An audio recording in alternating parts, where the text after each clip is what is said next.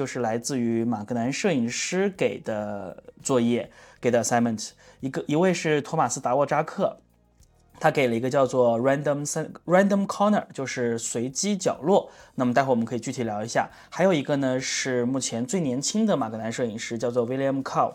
那么他给出了一个项目呢，叫做 portrait without portrait，就是拍人像，但是要不拍到这个人，或者说是不以肖像的方式去展现它，是这样子的一些项目。所以我从九月份开始就一直在这种短期项目，然后基础项目、马格南摄影师的项目，然后各种各样的这种作业中、assignment 中，呃，焦头烂额。所以每次白熊和老三在问我说：“哎，你在干嘛？”我说：“啊，我最近在。”做一个 assignment，我最近在忙 assignment，基本上就这样子。